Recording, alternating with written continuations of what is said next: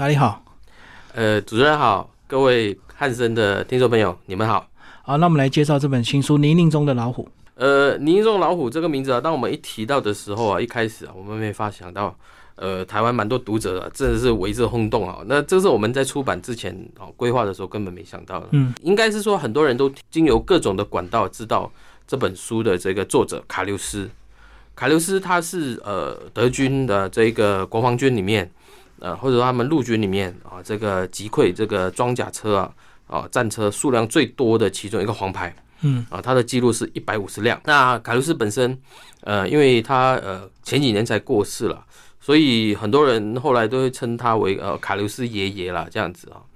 那他本身呃为什么会除了他的这个在战机之外，主要就是他后来啊，我们先讲到后面，他退伍之后他就考了药剂师，嗯，后来他自己开了一个药局啊，药局的名称就直接就叫老虎药局，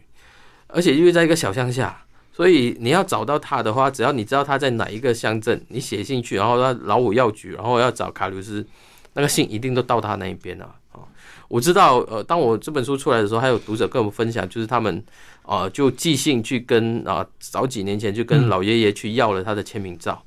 啊，他就拿了他最爱的那一张穿着白色制服的，哦，很帅气的这个照片，就是我们书中的啊，其中一张一开始的那张照片啊，对。啊，就签名，然后就送给读者这样子。我觉得他是一个蛮亲民的一个读一个作者了啊，而且他不管这个语言的这个隔阂哦，他都很愿意跟读者做分享。卡鲁斯他这一本书其实一他他一九六零年就开始出第一版，当时他是出了呃这版的时候是自费出版的，说独立现在所谓的独立出版了。他的想法是什么？那二战已经结束了十五年。啊，已经存活下来这些同袍，他们都有很多的故事。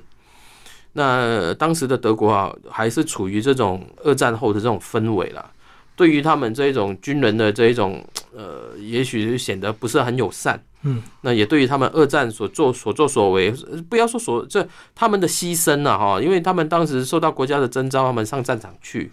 啊，因为是国家需要打仗嘛，总需要有人。所以他们这些适龄的人都上战场去了，当然去了战场就不是，当然去上战场不是快快乐乐的事情嘛，一定都会面对这种不是很好的生死存亡、呃生死存活这种状状况。所以他觉得啊，后来他们十几年了啊都没有办法得到认可，所以他后来才写了这本书。没想到他写了这本书以后啊，引起很大的轰动，呃，尤其在国外啊，尤其是以前曾跟德国作战的这些，不管美国、英国这种国家。他们都对于他的所作所为都都引起很大轰动，甚至这本书在后来的俄罗斯也出版了，啊，日本也出版了这样子，所以我觉得说我们台湾这边也应该出版这本书啊，让我们更多的这个读者，嗯，不光是从这个一个军人的角度去看，就从他的想法，就对于战争这种事情究竟是怎么一回事。以前我们看到可能是学者写或者将军写的跟呃这种战争有关的题材，但是一个小兵啊，或者说一个亲历战场的人，他所他的感想一定是比更多就其他的人更那个感受是更强烈的，所以他是这样子一本书了。我你从书里面你不会看到说太多他对战争他有很多他比如说觉得啊很好啊，或者希特勒怎么很好啊等等。反而是很多是那种啊发自内心的对于战争这种事情，因为我们可以看到从他文字里面知道说，啊最最渴望和平的人就是军人，尤其是正处于战场上面的军人。所以卡鲁斯他写这本书的时候，流露出很多这样子的一些想法。嗯，这也是当初我们哦引进这本书的时候，希望给我们的读者也看到的。嗯，哦，他一开始的动机好像也是为他们一些国民军平反，对不对？好像大家都呃有点忽视他们的一些过去的牺牲。对对，因为当时德国因为二战以后，很多人就啊就对于二战很多事情都给予否定嘛。对啊，啊，甚至是歌功颂德那一些啊战胜呃哎呃不光是这样子啊，甚至对那一种逃兵啊哈，他们给予非常肯定的这个呃角度来看待。那他说：“那我们这种上战场，结果有很多人死掉了，不能回来或者残肢的人，那怎么办？那我们的我们的这一个被认可，为什么就被否化、被忽略掉啊，或者否认掉了？啊，他是这样子，然后他才写了这本书了。嗯那也因为这样子，他借由这样子的方式，就跟他们的这些老兵啊，每隔一段时间可能就会聚会啊，就是至少呃同袍之间，过去的同袍之间，大家还可以联络联络感情，这样至少。”可以算是一种呃大家互相的一种安慰吧。嗯嗯，好，那书名叫《泥泞中的老虎》，当然就是里面有一个重型的这个坦克，是把这个老虎坦克介绍一下。对呃，老虎呢，就像很多读者他们一听到就说，哎、这个老虎就虎式战车了哈。嗯。那虎式战车通常呃，它编号是六号战车了。那它是一种重型的战车啊、大家印象中我们看过电影也知道，皮够厚啊、那行动起来又远远就可以听到声音，尤其是看过这个《抢救雷恩大兵》的朋友就知道了啊。然后它的火炮啊、口径大，这个呃穿透力又强，嗯啊，所以当时德国他怎么去用这种装甲车、这种战车呢？他就让他做这个所谓的战线的救火队，哪边有紧急状况啊，需要呃，比如说被突破的，哪边需要防守的，就赶紧派这个战车、这个重战车营去到那边去。当然，他不可能整个营投进去，可能这一个排或一个连，啊，到那边去做救援，啊，希望把那个战线给稳住。甚至是当呃已经决定要撤退了，就可能派他们去那边去啊、呃做断后的这样子的工作啊、等等都有。那因为虎式我们现在看起来就还蛮猛的，但是它实际的生产的架数大概呃量数大概才一千多辆而已。嗯啊，主要是当时德国很多事情他们都要求啊高的要求了哈。那但是后来就是因为在这种情况底下，你的量就一直上不来。那加上因为这样子的情况，也有可能有一些基建啊、部件啊很容易损坏，所以他们作战的时候，或者说行走的时候，可能一一小段距离就要检修。所谓检修，就可能检查一下引擎啊，检查一下水啊、油啊这种东西，然后又再上路这样子。那作战的时候，其实最重要就是组员之间这个默契。嗯，所以战车不管是这个啊射击手啦，哦，或者是呃这个车长啦，哦，或者是驾驶等等，他们都经过长时间的这训练跟这个配合，才因为这样子，他们才能够在很短时间之内啊去击溃很多的战车。哦，敌军的战车，尤其是他们对苏联，因为它主要它的战场是在东线，就是苏联这一边。他可能在一次战役的话，或者一次小小的一个作战的话，他就击溃了十几辆的这个啊苏联的这个 T 三十战车，而且这个时间都是短短的，可能哦不到半小时之内就达成这样子的成果。嗯嗯嗯。然后在书里一开始有讲到他自己写，他自己一开始要当兵的时候，其实他是被退票的。对，就是他因为个子身材比较娇小，哎个子比较小，而且感觉也营养不是很好的样子啊。但是他后来就是哦，当二战开打了以后，哦，兵员需要更多嘛，什么人都可以。哎什么人都来了，就是即使你不是甲等体位的也来了嘛，哈。嗯，那当然他进去了以后，他也没有，呃，他也希望说能够争取到更好的这个服役机会。呃服役的机会了。对，那因为他有一个特别的一个状况，就是身材娇小的，绝大部分都会跳到这个装甲部队里面去。哦，反而他在坦有限的空间里，在坦克车里面是比较容易比灵活的对，因为高大的人塞进去那很痛苦啊，很卡。尤其是早期的那个他们的战车都比较小的嗯啊，等到这个这个到虎式的时候已经算比较大了哈。即使是这样，卡路斯进去他还是会有时候会觉得比较挤嘛，因为他绝大部分的空间就容纳了其他的部件啊、火炮啊、炮弹药啊等等，所以每一个人他的空间是有限的。嗯嗯，反而这种娇小的人他在里面会比较活，纯就是他转身啊什么的辗转的还算比较好一点。嗯嗯。好，那呃，里面在书要有提到他一个非常厉害的一个战役，说数分钟之内靠着两台虎式战车就嗯歼灭了十七个苏军世界的一个。苏军的战车。跟我们特别提这段好不好？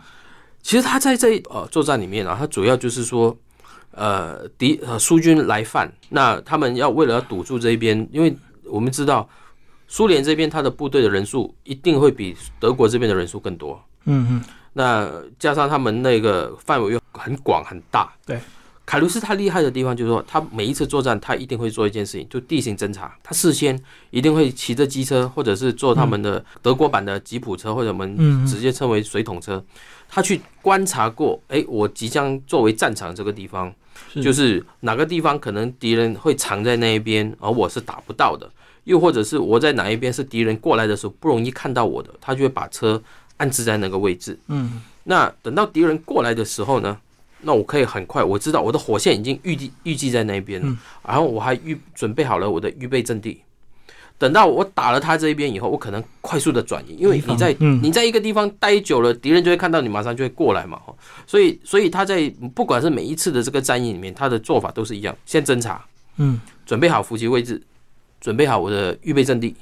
然后呢，加上我刚刚提到的，就是跟组员之间的这个默契的配合，快速的在战场上面搜寻到目标之后，射击、填弹、再射击，嗯，机动，这就是他一直以来能够在战场存活的最主要的原因。嗯，哦，最后查理帮我们介绍书里也蛮多这个精彩的照片，对挑一些帮我们介绍。好啊，呃，其实这一边大家可以看到书里面很多照片呢，都是卡卢斯他亲自提供给我们。对，那这一张就我刚刚提的他签名照最他签名照帅的最帅的的，那一张。嗯那这一边就是他不同时期呃他的这个照片。那这些是他在军校里面啊、最基本应该说最基本训练的时候所拍的照片。嗯，那那再来就是呃他呃当时的学校。那这些呢，就是他亲自到呃呃苏联战场上面巴巴罗萨战役的时候，这一开始他们开始开的这个啊捷克制造的这个战车啊比较小一台的，那他当时他就在这种车上作战。那后面就是呃他在呃苏联看到的各种场景。那直到我们再看后面呢，就是他正式去接收了这个虎式战车了。嗯，啊，啊就是虎式战车当时都是放在呃这个火车上面哦，运到前线去的。这个在国军里面有一个专属的名词叫上铁皮了。嗯，哦，就是在平板车上面把战车放上去，然后运到前线去这样子。那当然这里面也会发生一些状况，因为呃虎式战车比较重，嗯，所以他们上铁皮的话，需要有一定的辅助的那个水泥的一个斜坡。但是往往他们呃机动到，因为有时候前进到那个地方，那个火车站是没有这样子的配备，所以有时候他们上车啊什么的就变得很困难。嗯，那有可能会翻覆等等之类的。但是他们当时没有现在所谓的救济车，就是可以把他车给扶正啊什么的。所以当时他们开这种战车，他们也是面对了很多很多这种状况。对。那后面就有很多这种翻覆的例子啊，或者陷入到哦泥潭里面的这种状况啊。所以这台车大是大，火力是强是强，但是它也是有它的缺点。是，那作者也在这边也一一的介绍给大家。嗯，有没有相关的电影介绍一下？嗯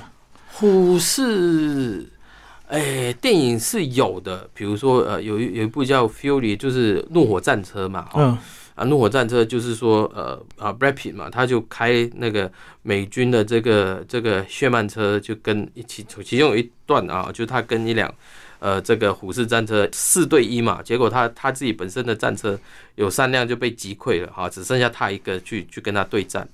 那当然还有抢救呃雷恩大兵啊，那那边也有啊，就是步就是空降兵啊步兵怎么样去把这个呃虎式战车给瘫痪掉，其中有这样子的情节。呃，当然，呃，这个诺曼底大工匠里面也其中有在荷兰市场花园作战里面有其中一段啊，当这个伞兵啊一看到虎式的时候，第一件事情就是逃了。嗯。啊，你就知道说虎式在呃这个盟军或美军他们的心里面是就好像鬼见愁一样啊，见了就赶紧要逃，不能跟他硬碰硬了，对，嗯。啊，呃很多这种故事啦，然后包括说在呃以前更早以前有一部电影叫《坦克大决战》。啊，那更早了，那那那就是用美军的战车去啊，巴顿战车去哦、模拟说啊，他去虎视这样子啊，就是美军跟呃德军在这个突出部之一的时候啊，来做呃两两国战车的对战这样子。嗯，如果他们近距离的话，他们是要丢手榴去破坏那个履带吗？像很多电影都是这样演的。诶，抢救雷恩大兵他是